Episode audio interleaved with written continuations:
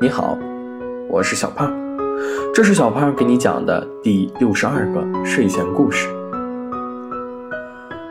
夜幕降临，今晚不知怎的，顾客屈指可数。陆先生站在吧台，轻轻擦拭着玻璃杯，看着零星几点人影，笑了笑。突然，一个身影推门而入。凉风丝丝，混绕着缕缕风尘气扑面而来。陆先生深吸一口气后，又缓缓吐出去，面带微笑：“欢迎光临，亲爱的熊。”熊砰的一声，在吧台重重坐下。他双手撑在桌子上，低着头，眼神黯淡。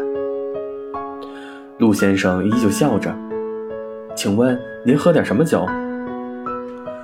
熊先生按了按，呃，有烈酒吗？就是那种喝完了，一觉睡醒，什么也想不起来的最好。先生，听您这么说，我建议你去喝孟婆汤。孟之路越笑越欢。你说点实在的行不行啊？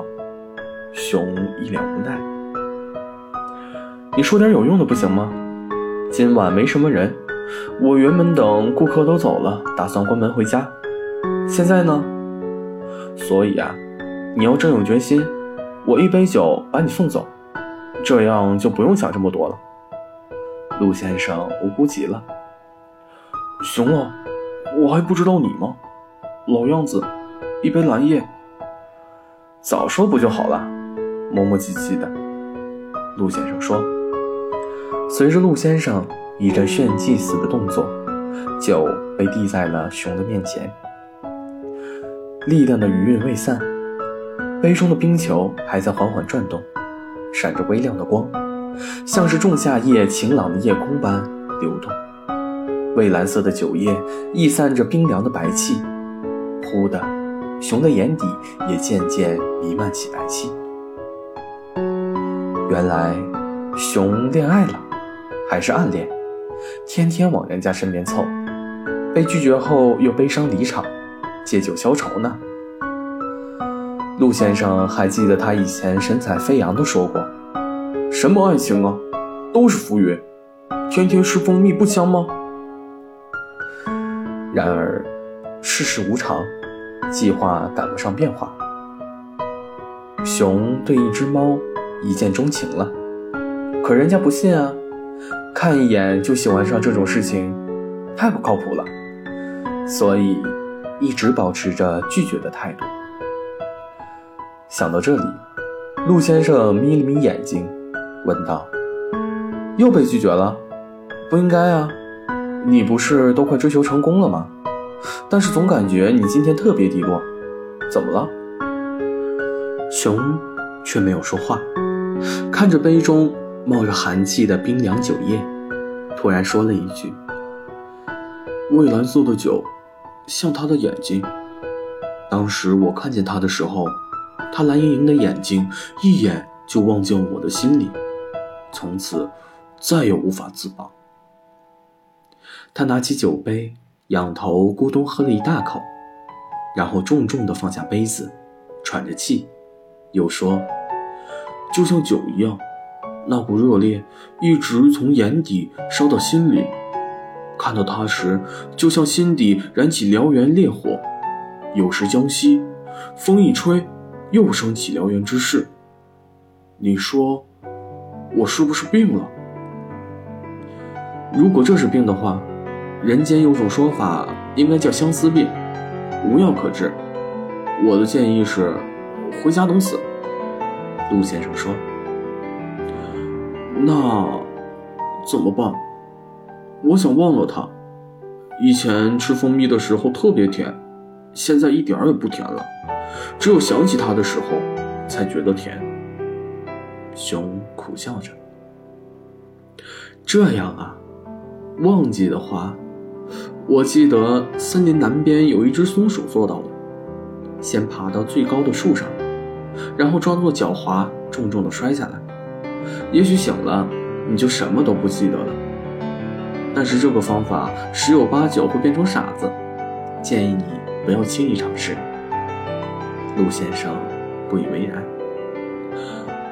变成傻子，听起来还不错，但算了，还是给我再来一杯酒吧。熊笑了一下。当然可以，虽然不太礼貌，但我还是想问，今天究竟发生了什么？我感觉按照之前的发展，猫对你印象挺好啊，那为什么非要忘记？陆先生说。熊摆了摆手。我现在想想，也没什么。今天的一幕幕闪现在眼前。今早，熊兴高采烈地走在去心上人家里的路上。昨晚，他做了一个重大的决定，要向猫表白。毕竟，猫最近也不太排斥他往他身边凑，也不再总是拒绝熊的邀请。他打算乘胜追击。熊走到猫的家的栅栏边，轻轻地喊：“猫，猫，你在吗？”“来了来了，别喊了，两脚兽们还在睡觉，被抓到就不好了。”猫从房子的小门飞快地窜出来。等猫来到近前，才敏锐地发现今天的气氛有点微妙的不同。熊捧出早上刚摘的红玫瑰，热热烈烈的一大捧。他清了清嗓子：“ 我……”忽的，猫抬手捂住了熊的嘴巴：“别说出来。”“为什么？”熊很疑惑。猫有些迟疑，它深深的吸了口气，像是做出了什么决定。保持往常那样不好吗？可是，我想和你在一起啊，不行吗？为什么不行？因为，你不能要求一只养尊处优、衣食无忧的猫，因为一场相遇就抛弃所有跟你去过山野生活，这对它来说太残酷了。如果你只是想和我玩玩，那今天就到此为止吧。我跟你走了，有朝一日你不喜欢我了，等着我的是什么？你应该是知道的。猫认真的说，蔚蓝色的眼睛里却闪着微微的光。我不是玩玩，我是真心的。这么多天你还看不出来吗？我以为你早就明白了，我是真的。熊急了，不要说了，你走吧。猫打断了熊的对话，像是无奈，又是心酸的，轻轻的叹了口气。熊转身走了，泪流满面。猫看着落地的花束，满地散落着代表炽热心情的火红花瓣，一张沾上尘土的小卡片。看见你的时候，我就心生欢喜，我喜欢你，所以。可以和我在一起吗？猫缓缓蹲了下来，把那张小卡片捡起来抱在手心里，似乎长长叹了一口气。就这样，他拒绝了你的表白。陆先生有点震惊。不然呢？生活和爱情这道选择题，他已经给了我答案，我又何必纠缠呢？熊眼底闪着泪花，轻笑了一声。毕竟这是常情，人家没那么喜欢我，就一了百了吧。熊苦笑。陆先生悄悄叹息了一声，然后说：“行吧，虽然我这里没有孟婆汤，但是今晚我会让你喝的什么也想不起来。”熊。一口气干了手中的酒，把透明的玻璃杯推到陆先生的面前。玻璃杯在灯光下折射出五彩的光。不醉不归，不醉不归。此时已经深夜，熊早已醉倒，趴在桌子上不省人事。陆先生看着一桌子酒杯和一个睡不醒的熊，突然感到赌生无望。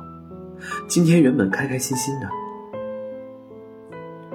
就在陆先生扶额头痛时，门开了，吱呀一声，进来一个雪白的身影，蔚蓝色的眼眸，匀称的身姿，这不是某熊的心上人吗？陆先生笑了，用力推了推熊的身体，凑在他的耳边轻声地说。你的爱情这不就来了，快把握住！熊眼睛颤了颤，还是没动。当猫走过来，拽住他的手，他才如梦初醒。熊眨了眨眼睛，哑着嗓子说：“我是在做梦吧？我应该是在做梦吧？果然，喝醉了真好，还能再看看你。”猫费力地把熊拉起来，就往外走，一边走一边说：“看吧看吧，我都来了，以后也不会走了，所以剩下的你看着办，说话要算数啊！如果以后弄丢了我，你就再也不会看见我了。”陆先生看着他们快要走到门口，心下了然。飞快地报出熊的家庭地址，末了又添了句：“祝你们幸福。”月色下，猫悄悄红了脸，熊醉醺醺的脸上，嘴角微微勾起。熊先生看着他们渐行渐远，脸上的笑容也渐渐淡了。陆先生自言自语。把这个管子一声不吭的就丢给我，哎，我多想刚才推门的是你呀。也许在不久后，陆先生也能迎来自己的爱情。希望每个人都能遇到一个心生欢喜的人，遇到了，就并肩前行吧。好了，故事讲完了。故事来自微信公众号“睡前故事糖果屋”，我们下次再见，晚安。